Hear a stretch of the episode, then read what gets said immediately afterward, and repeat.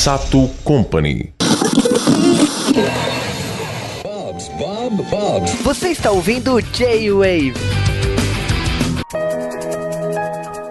E estamos começando mais um J-Wave, J-Wave direto do cinema, J-Wave de Tokyo Ghoul versão live action, deixando bem claro. E de Wave da semana de Wave com um convidado que é o Sérgio lá do 88 Milhas. É isso mesmo. Nós estou aqui mais uma vez para falar desse filme cheio de é, bichos estranhos, pessoas morrendo, sangue, muito gore e, é, e, é divertido. E não poderia faltar o nosso especialista de gols. A gente tá falando do Dash. E aí, galera, estamos aqui para falar do desse live action aí que é mais um da dessa leva de live action de anime que a gente tá vendo aí nos últimos anos e dos bons até assim. Exatamente. E agora com a equipe reunida, então a gente volta daqui a pouco para falar tudo do filme.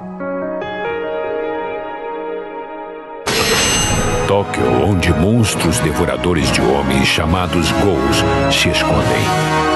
Um encontro fatal.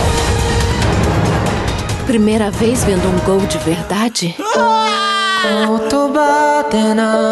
Que desgraça sou eu? Um jovem se torna um Ghoul. Ghouls comem humanos para sobreviver. Você é o único que pode sobreviver em ambos os mundos dos Ghouls e dos humanos. Se os Ghouls vierem aqui para nos matar, isso tudo vai virar um grande caos. Abater Ghouls é errado.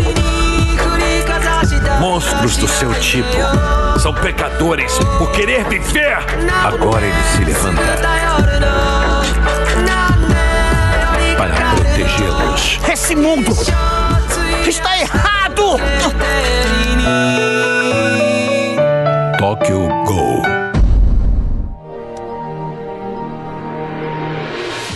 No dia 29 de julho de 2017 estreava nos cinemas Tokyo Go, lá no Japão, e aqui no Brasil estreou em setembro, em apenas três dias no cinema. Foi muito rápido. Foi uma passagem é, bem relâmpago, né? Estranho, né? Três dias e tal.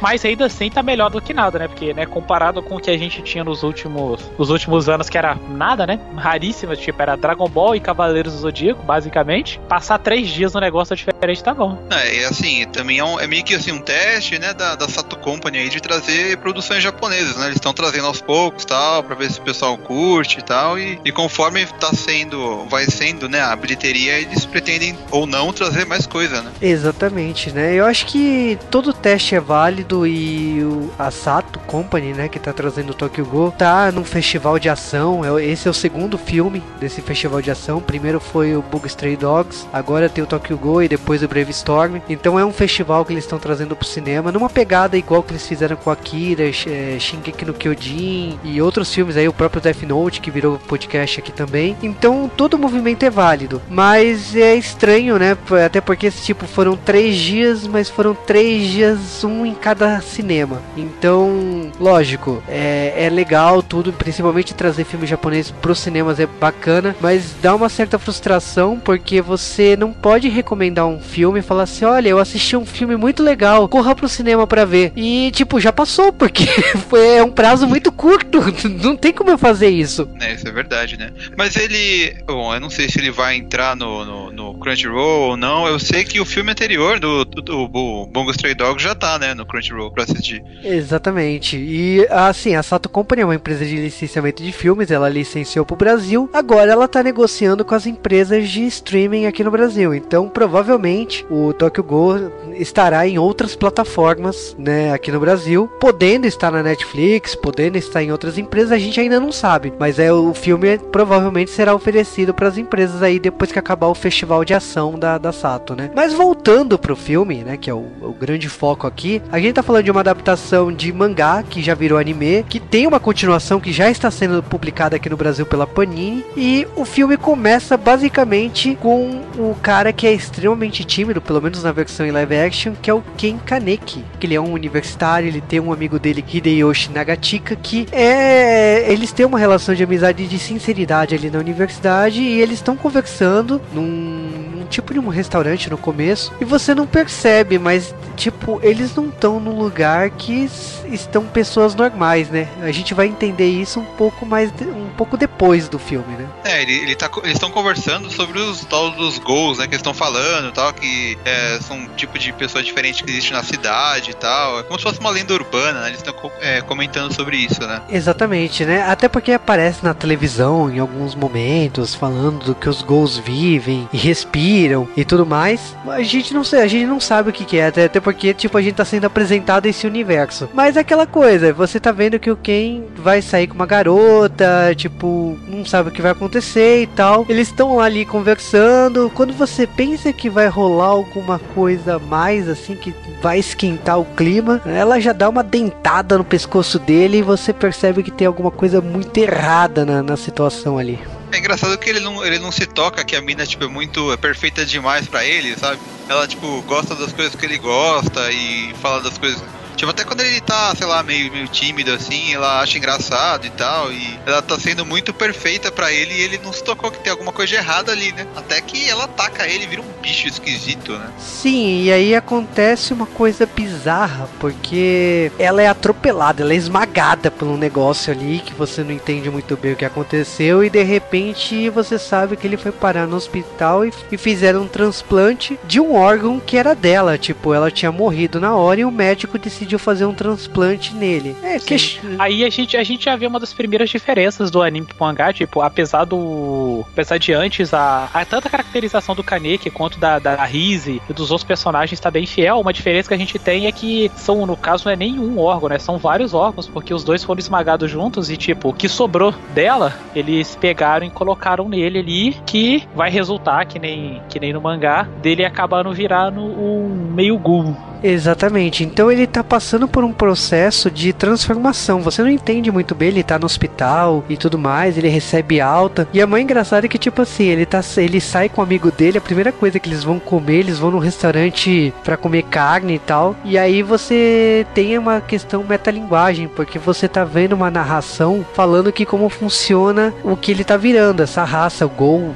Então você, você tem é, falando que ele não, eles não comem carne, que eles não comem legume, que eles comem vísceras e de seres humanos, que eles têm um problema de comer coisas normais. E eles às vezes fingem para agradar humanos. Então você vê todo esse processo, o cara falando e ele lidando com isso, ele abrindo a geladeira e tentando comer alguma coisa e sentindo gosto ruim, é, ele passando mal no restaurante com o amigo dele. Então você percebe que ele tá num processo que ele não tá aceitando o que tá acontecendo com ele. É, e essa cena que ele tá na geladeira tentando comer as coisas e não consegue é bem nojenta, né? Ele vai, ele, ele tá tipo caído no chão com um monte de comida vomitada assim, ele abrindo as coisas, tomando leite, mordendo salgadinho, um monte de coisa e jogando no, tudo no chão, né? O negócio é bem, é bem feio, assim, Tem forte. No... É que no, no, no, filme eles não avançam muito nisso, mas ele, no, no mangá e no anime eles falam que o problema é que os ghouls, para eles, é comida normal pra gente tem cheiro de. tem cheiro e gosto de estrume, como se fosse. Então, os que comem, eles estão ali se segurando para não passar mal. E além disso, além de ter gosto e cheiro ruim, faz mal para eles também. É como se fosse veneno. Então a maioria costuma comer e depois acaba vomitando e tal. O Kane que por ser humano a vida toda e depois ele acaba virando gol, ele não tava acostumado com isso. Uma coisa que eu gostei pra caramba do live é como é que eles conseguiram mostrar direitinho o sofrimento dele ali, o dele desesperar tentando comer e não conseguindo. É verdade, essa parte de transformação dele foi, ficou bem explicada no filme, né? É um ponto bem a, bem a favor, assim, do filme. É, uma coisa que eu ia perguntar para vocês é sobre a, os delírios que ele tem, né? Porque ele passa um primeiro momento, aliás, até um bom tempo do filme, sempre quando ele tá com esse problema de adaptação, ele vê a garota que ele tava curtindo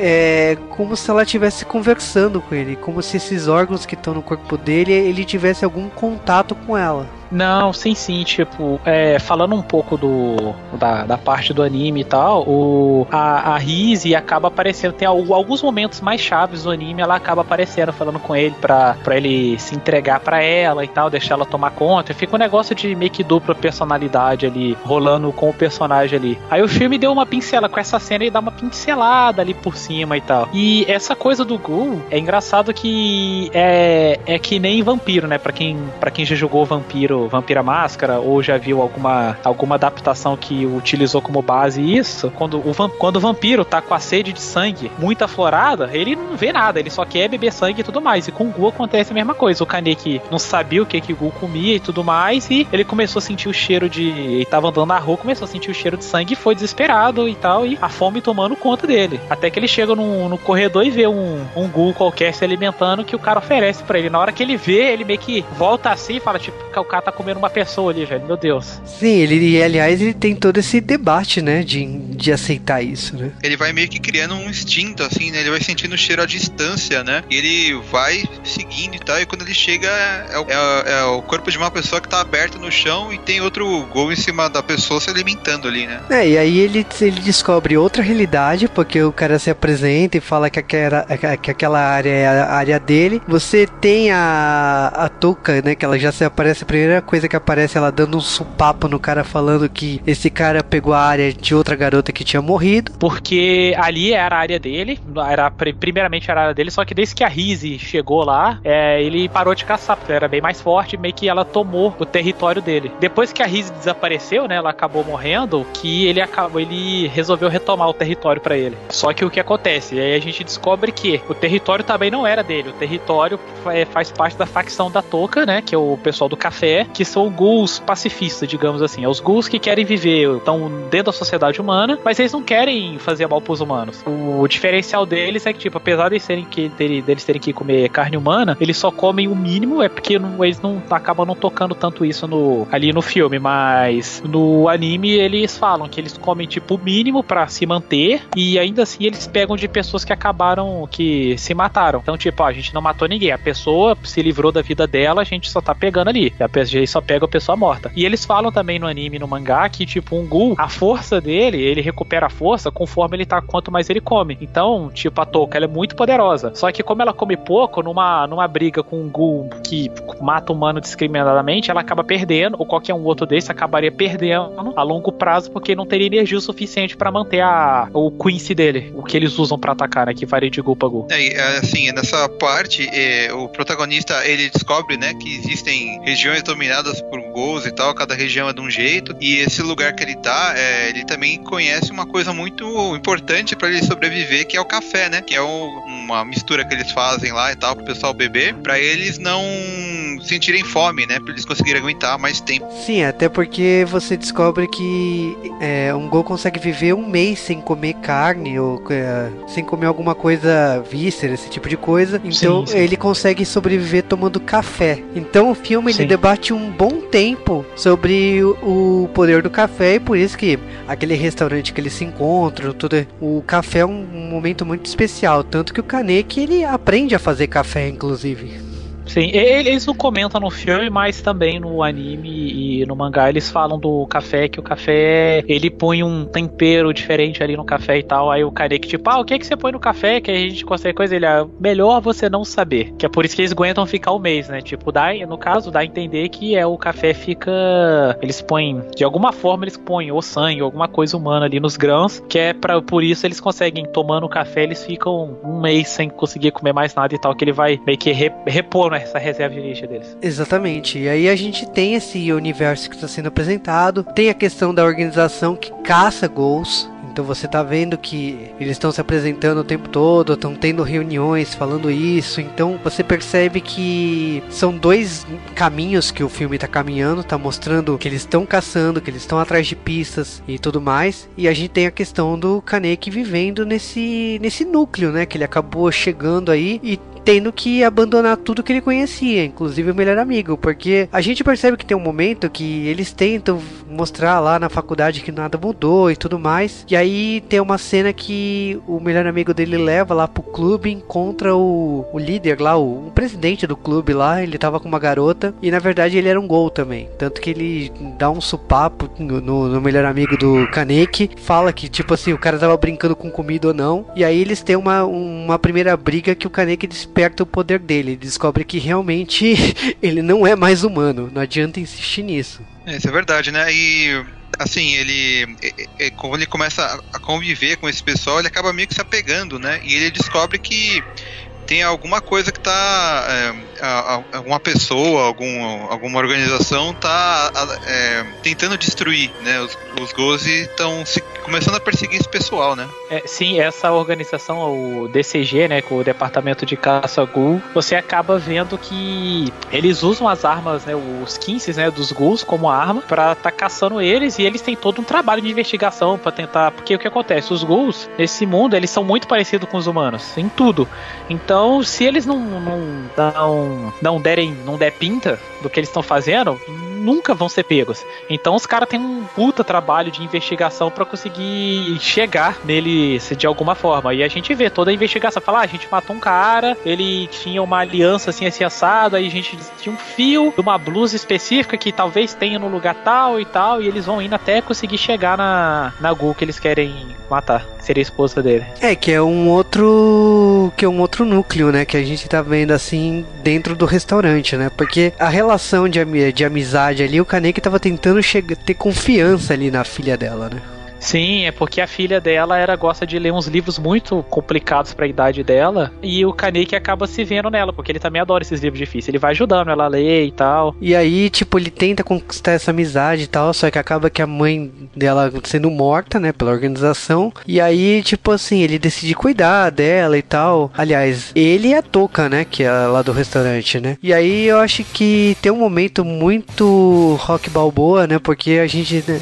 quando ele decide falar que ele vai treinar. Que ele, é, ele viu todo esse sofrimento. Não, ele agora, agora ele vai lutar. É, porque ele tava meio que. Ele, ele ainda, né, relutava muito, né, em, em agir como os gols agiam e tal, mas aí ele viu que é, foi muito foi muito impactante a, a, menina ver a mãe morrendo, né, naquela cena que foi bem brutal até, né. E aí Sim. ele resolve mudar, falou, não, agora eu, eu, vou proteger esse pessoal aqui, né. Sim, não, é, é, é bem... E porque ele viu também a, a Toca depois do, do no, no round 1 que ela tem com os caras, ela vê que ela sai bem ferrada lá e ele fala que ele não quer ver ela morrer e tal, porque ela foi a primeira pessoa que ajudou do jeito dela, né? Mas ajudou ele. Então ele começa esse treinamento dele aí para ele usar os poderes dele plenamente e tal. O que é bem legal, eu acho bem melhor dessa forma do que o que eles fazem no, no anime no mangá não tem não, não tem tanto essa, essa ênfase nesse, nesse treinamento dele e tal. Tipo, ele basicamente fica mais habilidoso e é assim, eu gostei que essa nessa adaptação ficou ficou bem feita assim. Eles deram ênfase para essa parte. Uma coisa legal do, do, do, filme que ele consegue fazer até essa parte é que assim, no começo você tá vendo os humanos ali, você descobre que tem uma raça de monstros que estão atacando as pessoas, tal, você meio que fica, né, apreensivo e tal, você fica do lado dos humanos ali, né? E conforme vai passando o filme, você vai conhecendo o outro lado, aí você começa a se importar com os gols também, né? Você descobre que ali também tem gente que não é ruim assim e tal. É uma coisa que o anime e o mangá, eles é uma tecla que ele que ele bate muito é que tipo, não importa a aparência e tal, ou de onde você nasceu e tal, tem pessoa boa e pessoa má, tipo, dos dois lados ali. A gente vê que, por exemplo, o esse caçador de ghouls aí, o mais velho lá, o de cabelo branco, ele ele mata por prazer, tipo, não, ghoul não é gente para mim. E mesmo a mulher lá, tipo, não, eu quero proteger minha filha e tal, pá, o cara não tá nem aí, tipo, vou, vou te matar da pior forma possível. E não é nem só matar, o cara faz com requinte de crueldade. Então você vê ali, tipo, ah, beleza, o cara tá fazendo o trabalho dele, mas pô, o cara não presta também. É verdade, né? Tem essa, essa organização que tá perseguindo eles e, assim, a gente sabe, né, que eles falam que já estão há muito tempo fazendo isso e tal. E é legal que, assim, é, é meio que não. Eles não explicam exatamente o que eles são, né? Porque eles falam que já faz tempo que estão fazendo aquilo e tal. E fica um certo mistério ali, né? Eu não sei se isso é no mangá mais pra frente eles explicam de onde eles vieram e tal, mas é, ficou um mistério bacana pro filme, assim, eu achei. Eu acho que também tem vários mistérios que não são respondidos, né? Questão das regiões, da forma que são divididas. E nem quando a, a mãe e a filha, por causa da. estão chegando perto deles, tem, tem que se mudar para uma área perigosa, que é a última área da, da, da Terra. Essa organização não chega. É, a questão das maletas, por mais que você vê que cada gol tem um poder diferente, essa organização consegue arrancar o, o poder deles e usar como uma arma, só que no, no, no, filme não explica em nenhum momento como que eles fazem isso, como que eles conseguem extrair isso e continuar sendo um poder. É verdade, né? Eles, é, depois que matam, eles conseguem, né? É, pegar o poder do gol e usar contra eles mesmos, né? Tanto que no começo do filme aparece eles usando, eles pegando de um gol lá um tipo de um chicote, né? Meio é, rabo de um monstro, né? Que na verdade é um chicote e eles conseguem colocar numa maleta. Eles usam, né? Eles pegam, eles encaixam num, num tipo de um suporte para colocar a mão assim, né? E eles usam como arma, né? Sim, então quando foi apresentado, aliás, eu acho que é bem bacana a parte da organização que você percebe assim que um dos caras, ele parecia novato ali, né, o Amon. E aí, tipo, você vê a relação dele na empresa até ele ter o direito de usar a maleta, porque até então ele era tipo um assistente ali. No, no final do filme, quando você tem uma briga do, do Kaneki com ele e tal, você percebe que não, agora o cara já pode usar uma maleta, então ele já tem um poder para poder lutar, né? É, a gente vê que esse cara e o Kaneki, eles são. Eles meio que parece que futuramente vão fazer uma ponte de. que vai tentar uma, uma pacificação, né? Entre os Ghouls e os humanos, assim, né? Cada um tá de um lado e eles sabem que nem tudo é perfeito dos dois lados, né? Então eu acho que o filme em si, ele tem uma história bacana, você apresenta. Ele apresenta os personagens, muitos conceitos. Eu, eu confesso que eu também fiquei confuso na questão da máscara. Na hora que o Kaneki vai até o Uta e o Uta monta lá a máscara que ele usa nessa luta final do, do filme. Então, tipo assim, é uma máscara legal, é, que inclusive é muitas capas do, do mangá, mas eu não entendi por que, que ela foi feita. Qual que é o significado dela? É, Verdade. então é, pois é, isso ficou, isso ficou meio jogado ali no anime, é tipo no, no, no, live action. No anime e no mangá, essa máscara os ghouls usam porque o que que rola? Como eles são muito parecidos com humanos e você não consegue distinguir quem que é dentro na, na multidão, quem é ghoul, quem não é, os ghouls que, que nem o Kaneki e a, e a Toka ali, os ghouls que lutam contra esse departamento, eles usam essa máscara que é para esconder o rosto deles. Então cada um tem um significado. No caso, a, a usa o, usa o coelho porque ela é muito rápida e tal tal. O, a menininha, posteriormente, a menininha que sobrevive lá, a filha do casal que é morto por esse cara, pelo caçador de cabelo branco lá, o mais velho, ela, ela gosta muito de pássaro. E ela usa, ganha, ganha uma máscara de pássaro e tal. Então, cada um tem um significado, mas como tinha pouco tempo de, de tela, eles acabaram deixando a explicação pra lá. O que é uma pena, porque é bem legal, assim. E, eles falam, eles dão uma pincelada nisso quando ele vai fazer ela, se vocês lembrarem bem. O cara faz perguntar ah, o que, que você gosta e tal, chame disso a cabeça e tal, tal, tal. Ele faz é por, é por conta disso disso, aquele cara. Que é baseado nos seus gostos e no que você é que ele constrói a sua máscara. É, sabe que eu, eu, na verdade, eu tinha pensado que era o seguinte, essa máscara. Eu achei que ela ia é, ser uma máscara meio que pra esconder que ele é um gol no meio dos humanos, sabe? Porque os próprios gols, eles, é, eles ficam com o olho vermelho, mas eles conseguem ficar no meio das pessoas com o olho normal. E como o Kaneki, ele, ele é meio a meio, então ele tem um olho normal e um olho vermelho. Só que isso é, fica, é, como fala, é constante, né? Ele não consegue esconder um olho. Tanto que ele até é, tampa, né, o, um olho dele, assim, falando que tá com problema no olho e tal, quando ele tá com as pessoas normais, né. Então eu achei que eles iam fazer essa máscara para ele poder andar normalmente entre as pessoas. Só que era outra coisa, né? Era uma máscara de luta, né? Completamente diferente Sim. a ideia. É, no, no filme eles não comentaram tanto, mas no anime tem uma. Como é? Tipo, é como se fosse tipo uma profecia que eles têm, que eles falam que o Gul de um olho só, que eles falam que ele é mais poderoso que o Gul normal, que qualquer Gul normal e tal, e que e o Kaneki por ter um olho só, todo mundo quando vê tem um olho só, todo mundo assusta, desde o primeiro contato, assim, ah, só tem um olho e tal, que eles acham que ele é esse cara da profecia. No filme eles não comentam tanto assim. Por isso que é tão importante esse lance dele ter só um olho. É, talvez eles tenham, tenham deixado isso fora do filme para não ficar com aquele sentimento de que o cara é o escolhido, sabe? O negócio já tá meio batido hoje em dia, assim. É, é, é, é, mas é, mas é meio que o principal da obra, né? É, isso é verdade. Eu acho que esse conceito, aliás, a, a, mitologia é uma coisa muito própria, né? E visual, né? Talvez o filme não tenha traduzido tão bem assim. Por mais que, particularmente falando, eu gostei bastante do elenco escolhido. Não, não tenho nenhum problema assim com, com nenhum ator, nenhuma atriz aqui do filme. Não ficou com cara de cosplay, sabe? Ah, isso é verdade. É, não, ficou. O, o, visual do filme é bom, assim, o visual é bem trabalhado. Mesmo é, das roupas, quando eles estão lutando, os efeitos especiais também são muito, são muito bem feitos. Assim. É, a luta funciona muito bem, os efeitos especiais, por mais que algumas vezes, assim, é, teve uma luta entre o Kaneki e o Nishio, né, que é o, o presidente do clube lá do melhor amigo dele, aquela cena eu achei que tinha, o CG falhou um pouquinho porque era de dia a cena, então achei que falhou um pouco. Mas como um todo, o filme inteiro, os efeitos funcionam muito bem, então me vendeu deu a ideia. Talvez alguma coisa assim, que nem eu falei da máscara, da, da organização, não tenha funcionado tão bem. Mas eu acho que foi um bom começo. Acho, não, não sei se pretende ter uma continuação ou não. Mas o.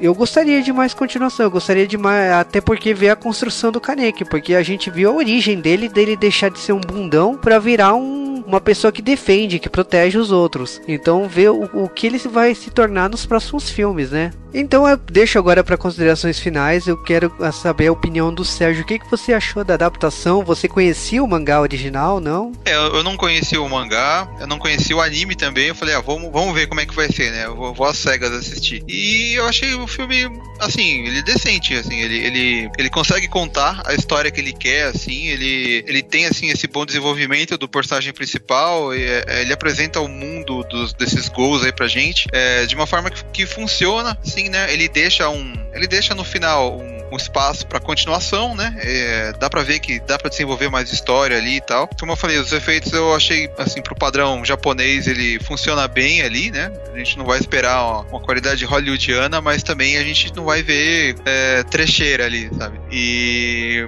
a sessão que a gente viu foi, foi dublada, eu, é, é aquela do, famosa dublagem de Miami e tal. Só que nesse filme não chegou a me incomodar, eu não, não tive problema, assim, eu achei as vozes boas. E é, se tiver aí é, se tiver, se sair em algum, algum site aí de streaming e tal, pra gente assistir, é, eu acho que vale a pena ver, é, porque ele realmente é, parece, pelo que eu entendi aqui que a gente conversou aqui no podcast, ele é bem fiel, né, ao, ao mangá e, é um filme legal, assim. Eu, eu recomendo para quem curte. E, e, mesmo que vá assistir dublado, pelo menos a dublagem desse filme não tá ruim.